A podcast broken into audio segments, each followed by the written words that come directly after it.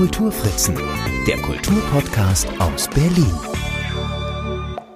Hallo, mein Name ist Marc Lepuna und das ist die 13. Ausgabe meines Kulturfritzen Podcasts. In dieser Folge gibt es etwas zu feiern, nämlich 20 Jahre Caveman. Am 27. Juli 2000 feierte das Theaterstück seine Premiere in der Berliner Kulturarena. Mit der Kernthese Männer sind Jäger und Frauen sind Sammlerinnen füllt der Comedy-Monolog nun also schon 20 Jahre lang Theaterhäuser.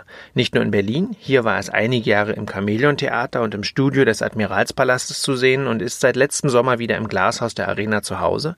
Also nicht nur in Berlin, sondern im gesamten Bundesgebiet wurde das Stück mit großem Erfolg gezeigt. Bis heute haben sage und schreibe 4,8 Millionen Besucherinnen und Besucher Caveman gesehen. Mit 13.000 Vorstellungen in rund 200 Städten gilt der Monolog als das erfolgreichste deutschsprachige Theaterstück der letzten Jahrzehnte. 17 Darsteller schlüpften bislang in die Rolle des modernen Höhlenmannes. Einer von ihnen ist Felix Theissen, der das Stück auch regelmäßig in Berlin spielt. Und ihn begrüße ich heute ebenso hier wie Stefanie Leinert von der Produktionsfirma Theater Mogul. Sie ist die Produzentin des Stücks. Ich freue mich sehr, dass ihr beide da seid. Vielen Dank für die Einladung. Hallo Marc, ja, danke. Kommen wir mal zur ersten Frage. Ähm, Caveman ist ja das erfolgreichste Solostück aller Zeiten, so habe ich das mal gelesen. Jetzt interessiert mich natürlich, wie kam es dazu, dass Caveman vor 20 Jahren überhaupt in Deutschland äh, zur Premiere kam? Also Caveman äh, ist ja ein Stand-up-Programm gewesen von Rob Becker, der das in den USA entwickelt hat, äh, Ende der 80er Jahre und in den 90er Jahren äh, wurde es immer größer und wurde dann unter anderem auch am Broadway gespielt und war zu der Zeit äh, tatsächlich das erfolgreichste Solo-Stück in der Geschichte des Broadways. Ist es, glaube ich, sogar heute noch. Und äh, Ende der 90er Jahre haben zwei Isländer, äh, Nonni Trygvason und Oskar Eriksson, dieses Stück in Island gesehen, fanden das äh, so toll, dass sie sich gedacht haben, Mensch, damit äh, möchten wir arbeiten und möchten die Aufführungsrechte für Skandinavien, sind an den Rob Becker, den Autoren, herangetreten, bekamen aber ein Nein und äh, aber das Angebot, äh, dass die Aufführungsrechte für Deutschland noch frei sind und damit äh, sind sie dann nach Deutschland gekommen, haben sich hier ein paar Partner gesucht. Das war dann damals die Kulturarena. So dass das Stück dann im Jahr 2000 auf die Bühne gebracht wurde. Mhm. Und der erste ähm, Schauspieler war ja Christian Becker, äh, Christian Bader. Ich, wie komme ich denn auf Becker? Rob Becker. Rob Becker, deswegen. Also der erste Schauspieler war Christian Bader und der hat sich mit Esther Schweins, die man ja auch kennt, zusammengetan und die haben das Stück dann zusammen fürs Deutsche adaptiert, richtig? Das ist richtig. Also äh, die Geschichte ist äh, so, dass die äh, Macher der Kulturarena, Falk Walter, Markus Flügge, ähm, damals äh, bekannt waren mit Christian Bader, der zu der Zeit gerade in Berlin war. Ähm, der hat dieses Stück dann für sie übersetzt. Und die Idee, Esther Schweins als Regisseurin dazu zu nehmen, war auch die Idee von Falk Walter. Und ja, in der Zusammenarbeit ist auch das Stück noch einmal verändert worden und es wurde von einem mehr äh, Stand-up-Comedy-lastigen Programm hin zu einem Theaterstück entwickelt, also wo man eine Rahmengeschichte hat ähm, von Tom und Heike, die sozusagen eine große Klammer bildet. Dann war Premiere am 27. Juli 2000 in der Arena, im Glashaus auch, da wo es jetzt auch wieder ist, oder? Äh, ich glaube, die Premiere war tatsächlich in der großen Halle in der Arena. Sie war in der großen Halle, Ja. ich habe sie gesehen. Du warst in der Premiere. Ich war in der Premiere, Ach, ja. Wahnsinn. Ja, weil ich hatte ja mit Christian äh, Anfängerengagement in Osnabrück, da haben wir uns kennengelernt, da habe ich sogar mal kurz bei ihm gewohnt. Ah, Ja, er hatte da so eine, eine ganz geile Wohnung. Ja, da hatte ich noch keine. Bis ich dann mein Zimmer unterm Dach hatte in Osnabrück. Und das heißt, ah, dann springen wir auch gleich zu dir. Das heißt dann, dass du dann über Christian letztlich auch äh, ein Caveman geworden bist. Äh, ja, nicht wirklich. Er hatte mich tatsächlich im Jahr, äh, also ich glaube, das war dann eben in dem Sommer, hat er gefragt, ob ich nicht äh, als Zweiter einsteigen wollte. Und da hatte ich aber aus persönlichen Gründen gar, gar keine Zeit. Also aus ja familiären Gründen und so. Und so habe das sozusagen abgelehnt damals. Und dann ist es aber drei Jahre später zu mir über einen ganz anderen Weg gekommen. Dann nicht über Christian. Ähm, jetzt für alle, die vielleicht Caveman nicht kennen sollten, ähm, worum geht's denn eigentlich? bei Caveman, da geht's, ähm, ja, um was geht es? Es geht eigentlich um ein Paar. ähm, äh, um ein Paar und ähm, äh, eigentlich sieht man nur den Mann. Ja, der Mann, der von der Frau äh, rausgeschmissen wurde. Also so, das ist die Grundsituation, äh, vor die Tour gesetzt wurde, mh, hm, weil sie offensichtlich äh, Stress mit ihm hat. Äh, eher weniger mit ihr, glaube ich. Das äh, fällt ihm gar, ist ihm gar nicht so aufgefallen. Und ähm, darüber fängt er an, ähm, sich Gedanken zu machen. Vor der Tür ähm, von dem Haus, wo er eigentlich wohnt. Und ähm, dann geht es so durch die äh, äh, Entschuldigung. Was mache ich da eigentlich? Was, was spiele ich da eigentlich? Seit fast 20 ähm, Jahren. Was mache ich da eigentlich? Wie geht mir die Das Verrückte ist natürlich, ich habe, es ist so, wenn man das so vier Monate nicht gespielt hat oder drei, dann ist das auch schon wieder ganz weit weg.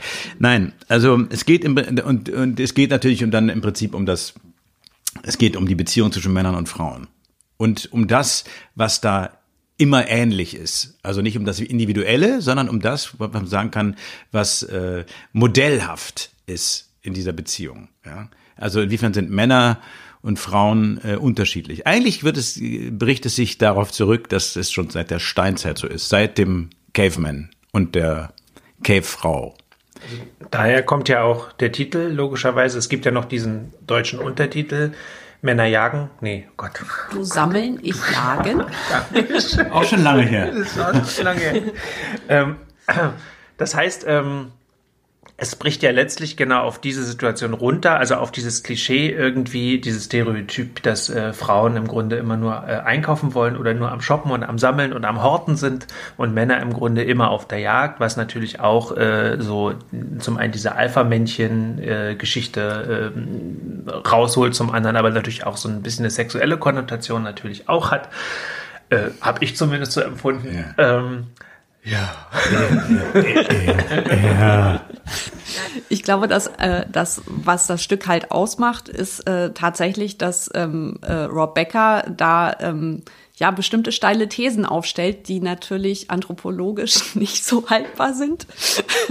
also dass die Männer die Jäger sind, die Frauen die Sammlerinnen sind, ist, äh, glaube ich, anthropologisch nicht belegt. Ähm, also auf jeden Fall, also diese steile These wird halt auf die Spitze getrieben, weil immer wieder aus diesem Alltäglichen äh, neue Beispiele herangezogen werden, die natürlich, weil sie extra deswegen ausgewählt wurden, auch so stimmen, dass Frauen natürlich ähm, natürlich ist jetzt in Anführungsstrichen. Frauen haben vielleicht mehr Kapazitäten, mehr wahrzunehmen ähm, als Männer, die auf ein Ziel gerichtet sind, was sie gerade verfolgen. Ähm, und da äh, ist als Beispiel äh, das Fernsehen zu nennen. Also äh, Männer seppen durch das Programm nicht, weil sie das alles sehen wollen, sondern weil sie Programme jagen.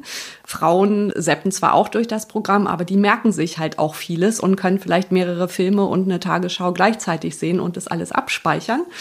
Ähm, das ist ein lustiges Klischee. Man kann dann, und das ist, glaube ich, das Geheimnis bei Caveman, dass ähm, diese, diese lustigen Klischees halt ähm, tatsächlich äh, wiedererkannt werden im alltäglichen Leben. Und darüber lacht man gemeinsam. Und es ist halt nicht ein gegenseitig Auslachen, sondern es ist das gemeinsame Lachen ähm, über die Eigenheiten oder die Eigenarten des jeweils anderen. Aber nicht eine Herabsetzung im Sinne von, haha, wie doof ist die denn? Meine Frage ist, ob ihr auch mit Kritik konfrontiert werdet, gerade weil ihr diese Klischees so bedient und da so draufhaut, oder wird allgemein anerkannt, dass das over the top ist und ein bewusstes Spielen damit, oder manifestiert ihr damit nicht eigentlich äh, Klischees und äh, Rollenbilder, die man heutzutage so nicht mehr manifestieren sollte? Also die Frage habe ich mir tatsächlich äh, oft gestellt, aber ich glaube, ähm, es, äh, es ist nicht, das ist eben nicht das, was ich glaube, was an dem Abend stattfindet also im besten Fall. Ähm, das findet wirklich nur dann statt, wenn man diese Klischees auf die Bühne bringt mit der, mit der Haltung, das ist so, so sind sie doch, ja. Sondern es ist eher, ähm, es ist eher, eigentlich ist das Lustige, dass man jemand zeigt, der auf diese Rollenbilder verweist und sich damit die Welt erklärt und gleichzeitig äh, merkt man natürlich an dem Klischee ist immer was Wahres dran und das ist wahrscheinlich eher kulturell als genetisch, ja. Und gleichzeitig erzählt es was eben über den Typen. Man lacht ja über den Typen, der sich die Welt so erklärt. Ja, und äh, wir erklären sie uns, uns die Welt vielleicht doch unterbewusst auch oft so. Ja, weil ähm, wir das eben erleben. Vieles von dem, was da mh, bespielt wird, erlebt man ja. Ja, das heißt, es, es, man kann jetzt ja auch wirken, es ist, äh, es ist kulturell anerzogen. Ne? Also auch, äh, was ist wirklich, äh, was wäre wirklich der Unterschied zwischen Männern und Frauen? in einer, ähm, sage ich mal, äh, gendersensiblen äh, Gesellschaft, das wissen wir noch gar nicht. Ja, und natürlich wird man damit konfrontiert, aber vor allen Dingen, wenn man dann, glaube ich, so draufhaut und wenn man nicht sozusagen äh, sich selbst ironisierend mit dem Thema äh, äh, zur Verfügung stellt. Also was äh, ich auch immer denke, wenn ich über diese Frage, kann man Caveman eigentlich im Jahr 2020 äh, aus ja, feministischer Sicht äh, immer noch zeigen, muss ich sagen, äh, ja, weil wo findet man denn heute Theaterstücke, wo Männer mal drüber nachdenken, was ist eigentlich, äh, was, was ist das Verhältnis zwischen Männern und Frauen und warum läuft das eigentlich schief? Das ist ja sehr, also progressiv eigentlich, einen Mann zu zeigen, der hat gerade ein Problem. Der ist nämlich von seiner Frau vor die Tür gesetzt worden äh, und hat jetzt zwei Stunden Zeit da draußen nachzudenken und das tut er äh, vor Publikum. Und natürlich, also man darf es nicht vergessen, es ist ja kein feministisches Stück, sondern es ist ein, eine Komödie.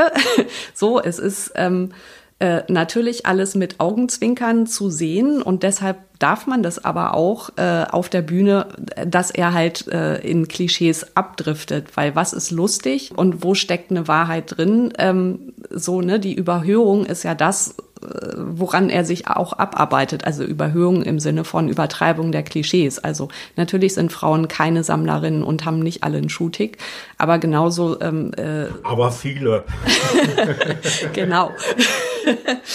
Oder äh, ähm, und, und es gibt aber, also äh, in dem Stück gibt es halt viele Stellen, wo, wo halt diese Figur Tom ähm, tatsächlich auch äh, ne, am, am Rande ähm, äh, nicht Verzweiflung steht, aber er, er versucht es zu verstehen. Und, und das ist ähm, tatsächlich, was ich an diesem Stück halt schätze, ist eigentlich, dass die ähm, Zuschauer über zwei Stunden, äh, über den ganzen Abend hinweg, eine große Empathieübung sehen, nämlich dass da ein Mann auf der Bühne steht, der sich in die Rollen versetzt. Also und also das finde ich ähm, erstens natürlich eine tolle schauspielerische äh, Sache und zweitens ist es aber tatsächlich das, was Theater ja auch macht, nämlich Empathie üben.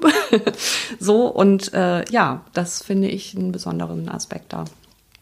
Da würde ich auch sagen, ja, stimmt, genau. Also ich glaube, dass, äh, wie du das formuliert hast, äh, dass er sozusagen das versucht, äh, sich in ihre Position zu versetzen. Und jetzt kann man natürlich über seine Erklärungsversuche, ja, kann man natürlich, ich glaube, das ist ja das Lustige, dass er es immer durch seine Brille macht, ja, dass man, äh, das ist eben nicht intellektuell wissenschaftlich wirklich untersucht, sondern durch seine Brille, die, äh, glaube ich, äh, aus äh, Unkenntnis auch während dieses Abends nie in Frage stellen kann, so wie wir das ja auch als Menschen nicht tun. Das ist ja sozusagen eine Leistung, die wir oft nicht machen, dass man sagen kann, okay, meine Wahrnehmung von der Welt ist von meinem äh, persönlichen Gesch Erleben und von meiner Geschichte äh, nicht nur beeinflusst, sondern ganz stark äh, konstruiert. Ja. Und das ist eben, äh, das vielleicht, und ich glaube, die Leute lachen auch genau darüber, weil sie das intuitiv verstehen. Und übrigens, es sind die Vorstellungen mit, also die schönsten, vor allen, vor allen Dingen, wo die Frauen viel zu lachen haben. Und daran merkt man schon, oder, oder habe ich das Gefühl, dass es nicht etwas ist, wo sich ein Mann auf Kosten von Frauen lustig macht. Wie setzt sich denn das Publikum zusammen? Also gibt es da Leute, die immer wieder kommen oder wächst das Publikum sozusagen auch nach? Also wird gar nicht unbedingt älter? Ja, das Verfallsdatum scheint ja nicht erreicht zu werden. Also scheint das ja irgendwie auch eine Generation oder mehrere Generationen anzusprechen ich habe nicht das Gefühl, äh, dass das Publikum jetzt in den 17 Jahren, äh, 17 Jahre älter geworden ist. Ähm, man könnte aber sagen, dass man, also man äh, am Anfang hatte man auch Studenten drin und so, aber ähm, als das neu war und so, und so aus dieser Hype darum war, ja, wollte jeder rein. Und jetzt würde ich sagen, ist es mehr so die Zielgruppe, äh, die sich also die Zielgruppe nicht von uns aus gesehen, aber die, die sich angesprochen fühlen, das ist, sind die, die halt wirklich diese Beziehung schon eine Weile leben. Also jemand, der noch nie eine Beziehung hatte, der hat nicht so viele Referenzen. Und trotzdem, auch selbst, ich meine, da waren ja auch Freunde von mir mit ihren Kindern drin, die sich amüsiert haben. Also Kindern, ich sag jetzt mal, die waren dann irgendwie so 13, 14, 15, ja. Also waren nicht sechs, ja. Aber ähm, und auch die hatten ihren Spaß, einfach weil es natürlich auch an manchen Punkten einfach virtuos ist und so weiter und so fort. Aber natürlich, je mehr man über Beziehungen weiß, also Referenzen hat, umso mehr greift das Ganze. Und es ist eben darüber, es ist eben das, es geht hier nicht um Wahrheiten, sondern es geht, dass man über ein Thema lacht, über das man, was man sonst vielleicht nur ernst erlebt. Und das löst eben auch viele äh, offensichtlich einen, einen anderen Blick aus. Ich meine, es gibt äh, selbst in therapeutischen Formen, es gibt äh, ähm, äh, provokative Therapie und so. Es geht oft darum, die Perspektive zu wechseln. Ja, und ja, manche Leute äh, haben, äh, ich glaube, für die hat das wirklich was auch äh, in der Beziehung gemacht. Das muss nicht so sein, aber ich meine, ja, das kannst du rausschneiden. Dr. Felix. Nein, nein, nein, nein aber, ich, aber, was ich damit sagen will, ist folgendes, dass äh, es eben, es ist nicht nur, es geht eben nicht darum, dass man was zementiert und sagt, so bist du jetzt und so bin ich jetzt und so leben wir das jetzt und so musst du mich ertragen, sondern es geht eigentlich darum, äh, die eigene Haltung sozusagen, eigentlich eher, dass, dass man ja, wie soll man, mit einem ironischen Blick ist die schon nicht mehr so fest. Felix, seit 17 Jahren spielst du jetzt Caveman. Wie viele Vorstellungen waren das jetzt äh, insgesamt, die du schon, ja, wie viele Abende standest du jetzt schon als Tom auf der Bühne? Ja, ist ja so, dass ich das nicht alles immer gezählt habe, aber ich habe sozusagen in meiner, in meiner, aus meiner Buchhaltung, die nicht perfekt ist, weiß ich, dass es mindestens ähm, an die an 1200 Vorstellungen müssen es gewesen sein, sozusagen. Also umgerechnet sind das fast drei Jahre wenn man die Tage so, zusammenziehen Drei Jahre am Stück. Ja. Das ist ja, hatte, ich hatte 17 Jahre dafür Zeit. Und die, äh, man muss natürlich sagen, ich, ich habe, glaube ich, die meiste Dichte habe ich gehabt am Anfang. Das ist, hält man auch nicht lange durch, sozusagen in so einer hohen Dichte. Also jetzt äh, ist es äh, eine ganz andere Dichte als am Anfang. Am Anfang war das wirklich sehr, sehr viel. Man war dauernd irgendwie unterwegs.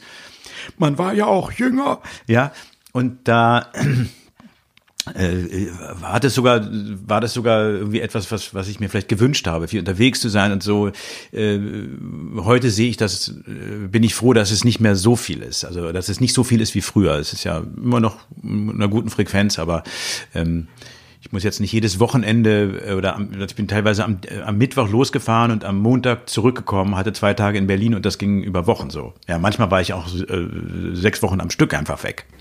Und ähm, wenn du wenn du jetzt sagst, du spielst jetzt 17 Jahre, hast es so oft gespielt, da wird ja nicht jede Vorstellung gleich sein. Hat sich über die, über den, also im Laufe der Jahre hat sich zum einen dein Tom verändert. Ich meine, du hast ja gesagt, ich war mal jünger, jetzt, ja. also man wird älter. Ist Tom auch älter geworden?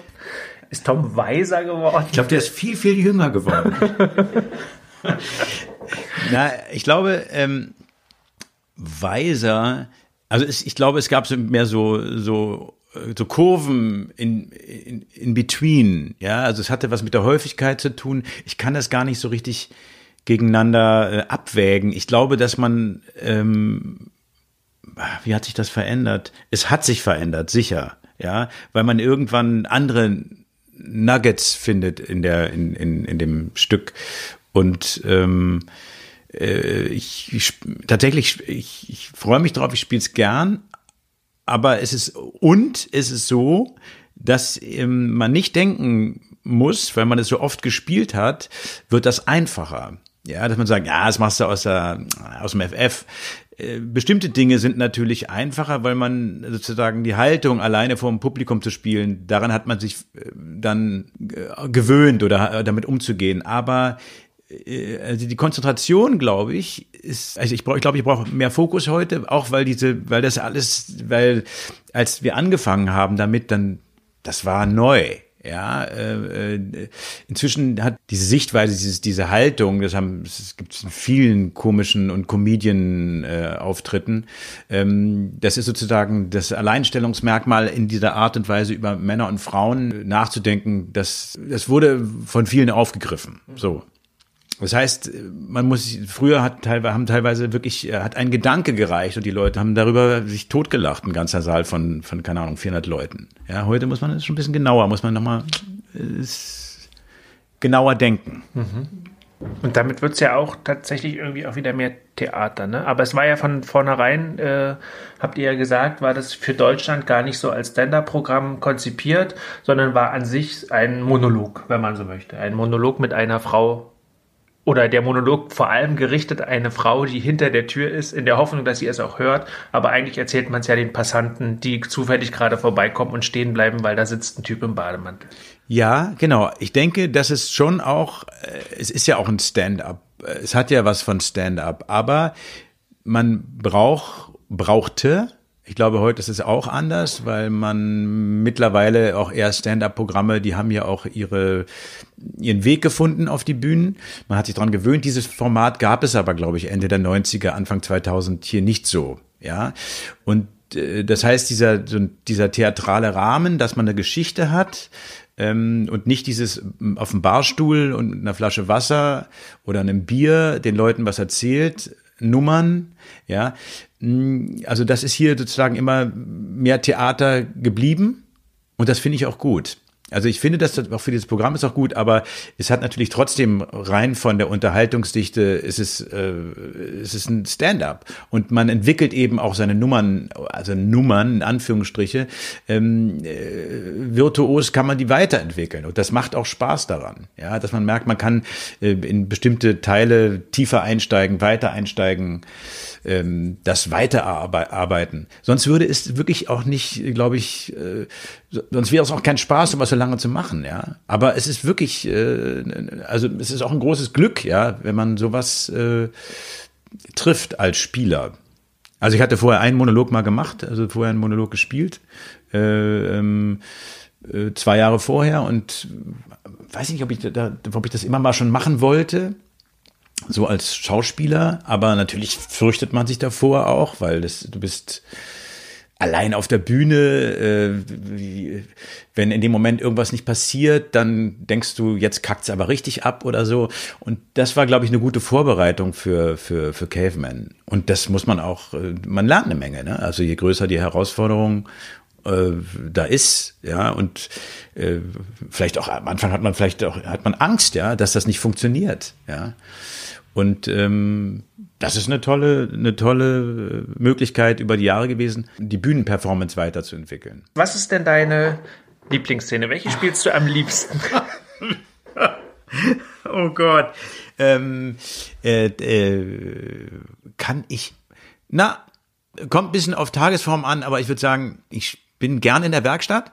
Ja, äh, das ist in der zweiten Hälfte.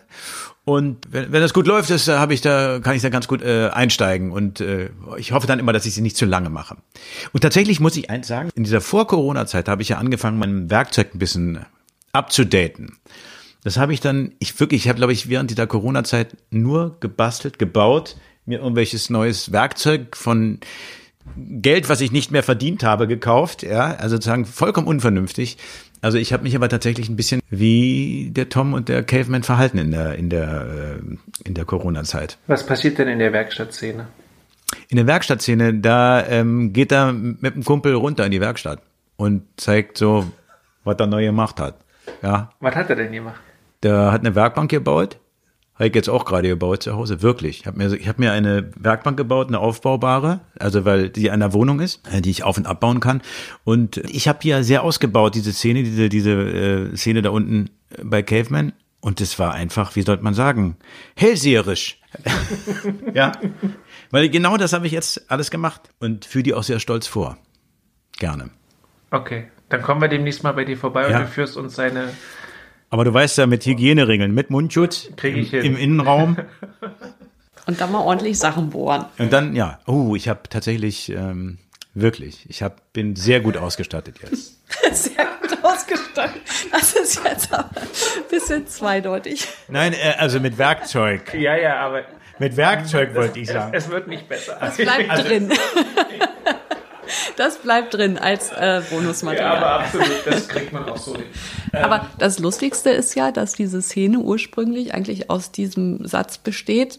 Siehst du da oben den Ziegelstein auf dem anderen Ziegelstein? Das habe ich gemacht. Das ist die Szene. Ja. Eigentlich ist es noch ein Satz, genau. Die Szene hat hat, hat sich im Laufe der Jahre verselbstständigt. Auch manchmal wirklich ist sie zu lang geworden, das muss man auch sagen. Aber ich glaube, äh, so nach Jahren Ach, danach kommt aber noch, ja, äh, lass uns in den Keller gehen, Sachen bohren. Sachen bohren. Also eigentlich ist es nur der Satz. Ja.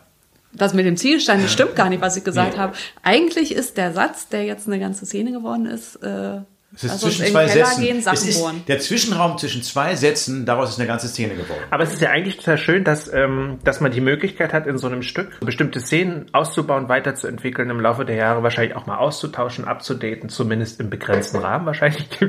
Und dementsprechend natürlich jeder Darsteller wahrscheinlich auch seine Präferenzen hat und dadurch natürlich je nachdem, was man sieht, man sieht zwar immer Caveman, aber man hat ja trotzdem immer einen anderen Tom da. Das ist ja wie in jedem anderen Theaterstück auch, was mehrere Inszenierungen hat. Jetzt hat es hier eine Basisinszenierung, aber trotzdem ähm, ja zu Spitzenzeiten bis zu 17 unterschiedliche ähm, Ansätze von Tom. Ja, also man muss sagen, ich glaube, das sind 17 unterschiedliche äh, Abende gewesen. Das ist ganz klar. Man sieht nicht denselben Abend. Und das ist auch, glaube ich, der Witz daran. Ja, dass äh, es eine äh, Struktur gibt. Also die ist nicht nur mal eben eine Struktur, sondern ist ein Stück und dazwischen aber diese Zwischenräume, wie man die au- ausfüllt, mit welcher eigenen Erfahrung, wie man daran weiter äh, spielt, weiter baut, auch vielleicht mit dem Talent, was man hat für diese Szene oder diese Szene, das äh, füllt man selber aus und ich glaube, das ist auch die Stärke, ja, weil weil eben jeder dann auch äh, die Pointen ein bisschen woanders sieht. Ja. Ja. Und also als ich äh, neu dazugekommen bin, ich war ja nicht von Anfang an dabei, sondern bin äh, quasi im neunten Jahr dazugestoßen. Ähm, und da war es für mich, als ich dann angefangen habe, die verschiedenen Schauspieler mir anzuschauen, sind mir natürlich auch diese Unterschiede groß aufgefallen und ähm, ich war ein bisschen verunsichert, was ist jetzt eigentlich das Stück? Also das musste ich erstmal verstehen lernen, dass es halt auch diese, diese Freiheit geben muss, ähm, dass man nicht den Text, wie er äh, schwarz auf weiß da steht, nur spielt, sondern dass ähm, das gerade auch äh, für ein Solo-Abend äh, wichtig ist, dass natürlich die Darsteller in ihren ähm, äh, Rollen tatsächlich auch ihre eigenen Freiheiten haben müssen, um vor allen Dingen auch dieses Stück jahrelang zu spielen. Also dass sich da auch Szenen verändern. Manche sind vielleicht auch jetzt rausgenommen nach äh, 20 Jahren, ähm, weil der Darsteller jetzt gesagt hat, so, pff, ich glaube, das stimmt jetzt so auch nicht mehr. Ähm, wir möchten das jetzt so auch gar nicht mehr ähm, auf der Bühne präsentieren.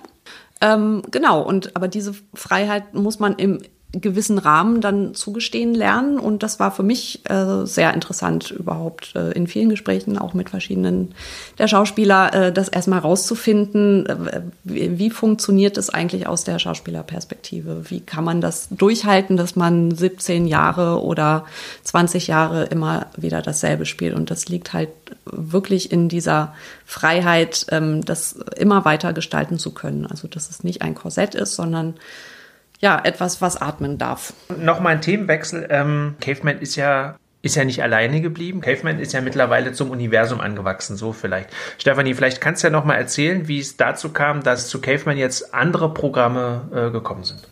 Also, ja, nach Caveman kam äh, als nächstes Cave Woman nach Deutschland. Das Stück wurde ursprünglich in Südafrika äh, uraufgeführt, geschrieben von Emma Pearson, einer äh, südafrikanischen Schauspielerin und Autorin und kam dann auch nach Deutschland, wurde in der Urbesetzung von Ramona Krönke gespielt, Die das auch heute noch spielt, ne? die das auch heute noch in Berlin spielt und auch an vielen anderen Orten deutschlandweit.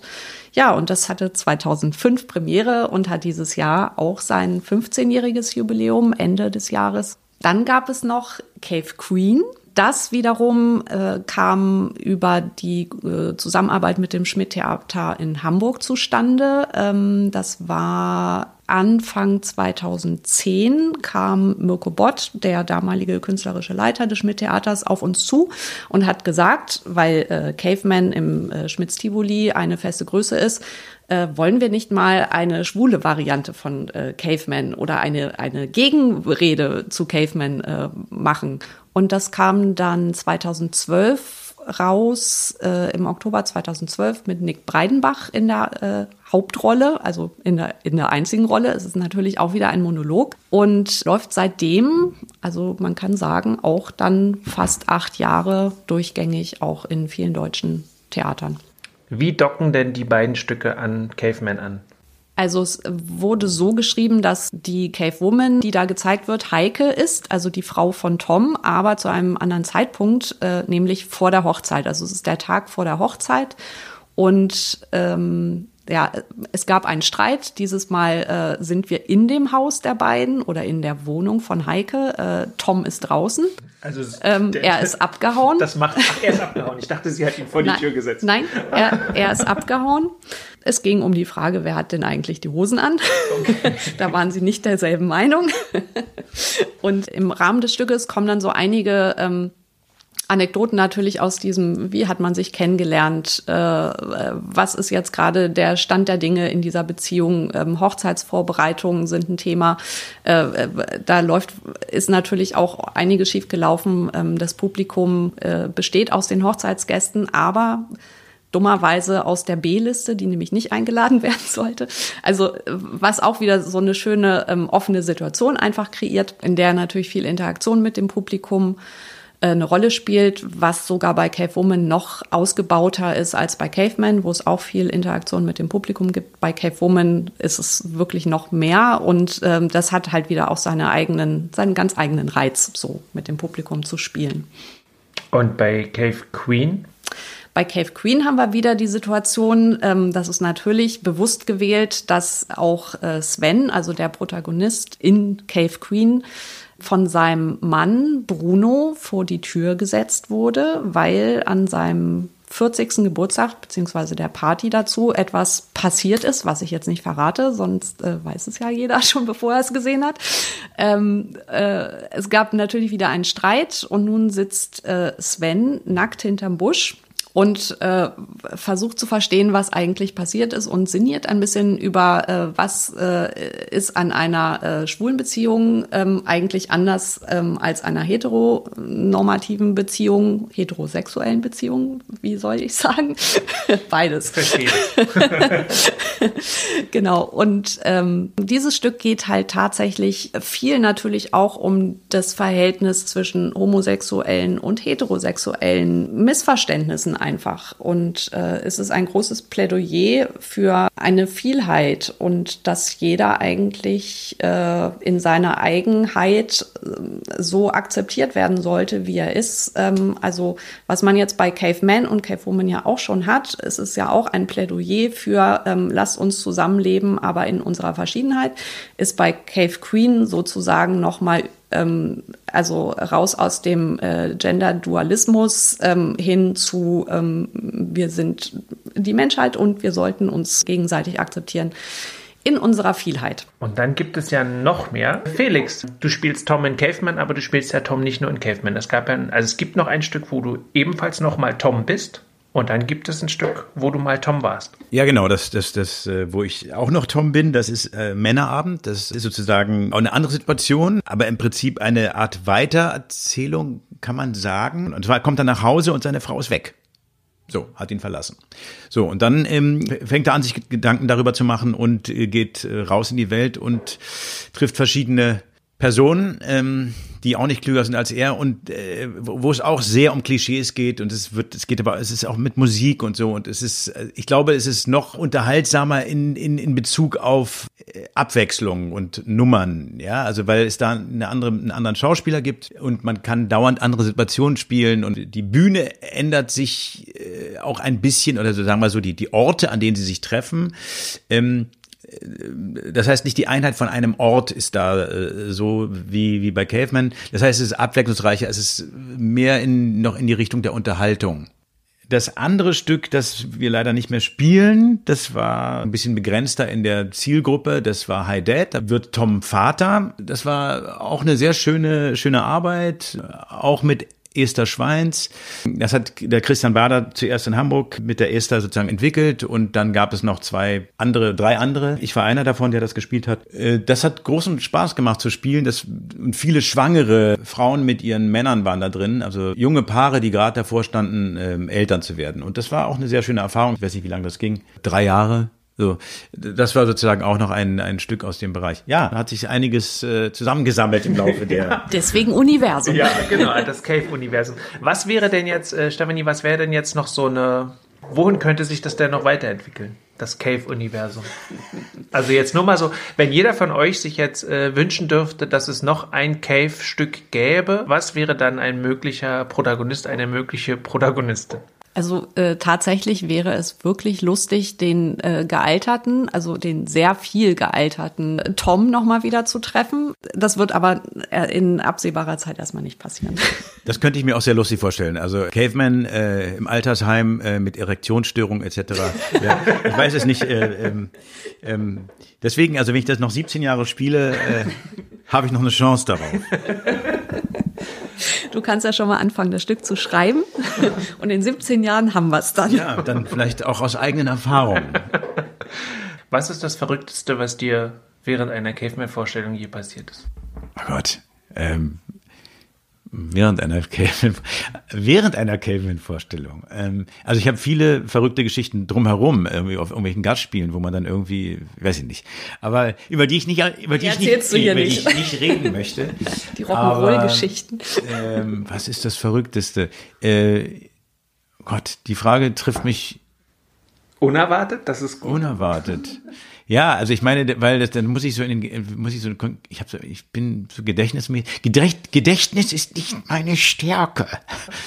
ähm, ich glaube, es gab, äh, es gab viele lustige Sachen, aber das ist natürlich bei 1200 Vorstellungen, die ich schon gespielt habe, äh, nee, bei 1200 Vorstellungen äh, ähm, verschwimmt das. Es ist, äh, ich, ich weiß, dass irgendwie äh, manchmal, äh, also wenn ich find's immer lustig, oder nicht immer, sagen wir so. Was mir lustiges aufgefallen ist, dass irgendwann Frauen manchmal im Publikum sitzen, die irgendwie keine Luft mehr bekommen. Und dann fragt man sich, warum das ist. Und dann merkt man, das liegt daran, weil die so sich gerade über irgendwas totlachen, was auf der Bühne angefangen hat, aber was dann in ihrem Kopf ist. Und dann möchte man mal wissen, was ist in deren Kopf? Und dann sitzen die neben ihrem Mann und lachen sich tot und man denkt so, boah, was? Das würde ich jetzt so gerne wissen. Ah ja, das ist doch aber schon, das ist eine schöne Sache. Jetzt lag das Ganze ja äh, ein paar Monate auch brach. Wann geht's denn wieder los? Also, wenn alles gut läuft, können wir in Berlin im September wieder spielen. So ist der Plan. Momentan äh, haben wir wirklich seit dem 13. März äh, Spielpause. Wir haben äh, am 14. Juni äh, dann doch die Möglichkeit gehabt, eine Show zu spielen in Stuttgart äh, in einem Autokino. Da hat der Martin Luding äh, äh, sich in die Bresche geschlagen und hat es gewagt und äh, tatsächlich hat es auch gut geklappt weil natürlich diese Situation vor geschlossenen Autotüren, Fenstern äh, als alleiniger Mensch auf einer Bühne zu stehen und dann auch nur lustig zu sein, wirklich eine große Herausforderung ist. Wie Aber da mit Lichthupe? Auch mit Lichthupe und es gibt eine Applaus-App, okay. Ähm, die allerdings mit Zeitverzögerung dann beim Schauspieler äh, auf den Monitoren ankommt, wie wir dann rausgekriegt haben, was dann natürlich nochmal eine Irritation ist. Aber es wird eine Folgeveranstaltung geben und da ähm, werden dann sozusagen die Erfahrungswerte vom ersten Mal auch verarbeitet. Und ähm, ja, das ist eine schöne Gelegenheit äh, gewesen, dass man wenigstens einmal nochmal äh, zeigen konnte, jetzt im Sommer, okay, wir sind noch da. Eigentlich sollte im Juli in Berlin mit Christian Bader in, im Glashaus ähm, quasi eine Jubiläums-Caveman-Woche stattfinden, die wir natürlich jetzt abgesagt haben. Also wir werden im September im Glashaus wieder spielen. Natürlich mit Abstandsregeln. Ähm, das Tolle an Caveman ist natürlich, dass auf der Bühne die Abstandsregel zu 100 Prozent einhaltbar ist. Also zwischen dem Schauspieler. Zwischen Heike und Tom. ja. Ist ja eine Tür dazwischen. Ja. Das ist dann nicht Genau. so problematisch. Ja. Ja, und auch für das Publikum im Glashaus wird es auch so sein, dass ähm, durch eine äh, gute Wegeführung, ähm, wir haben viel Platz dort, ähm, werden wir äh, die Menschen auf äh, äh, weiten äh, Flächen platzieren können, so dass ähm, diese ganzen Abstandsregeln und Hygieneregeln wirklich eingehalten werden können. Und da freuen wir uns sehr, dass das klappt. Und äh, Felix ist auch schon ganz freudig. Ich bin schon ganz aufgeregt. Auf den, Also, auf den ähm, 26.09. Ja, genau. Und äh, ähm, also äh, das Hygienekonzept, äh, da muss man keine Sorge haben. Gut. Das heißt, es gibt noch Karten, aber da ja die Plätze wahrscheinlich reduziert sind im Vergleich. Der 26.09. ist jetzt natürlich ausverkauft, weil wir weniger Leute reinlassen dürfen. Aber für Oktober und November gibt es noch Karten. Wo kriegt man die Karten denn? Die gibt es äh, auf www.caveman.de oder bei allen bekannten Vorverkaufsstellen direkt in Berlin. Ja, dann vielen Dank für das Gespräch. Ähm, ich freue mich, dass wir da jetzt mal so viel Zeit hatten, um, äh, um darüber zu reden, um 20 Jahre Caveman zu feiern. Vielen Dank, dass ihr euch die Zeit genommen habt, mit mir darüber zu reden. Danke Vielen dir. Dank dir.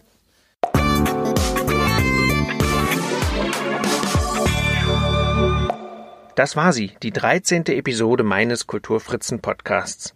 Weiterführende Informationen findet ihr, wie immer, in den Show Notes zu dieser Folge. Ich freue mich über euer Feedback, eure Weiterempfehlungen, positive Bewertungen und Anregungen für Themen, die in einem Kulturpodcast aus Berlin nicht fehlen dürfen. Mein Name ist Marc Lepuna und wir hören uns, wenn ihr wollt, am nächsten Sonntag zu einer neuen Episode. Bis dahin.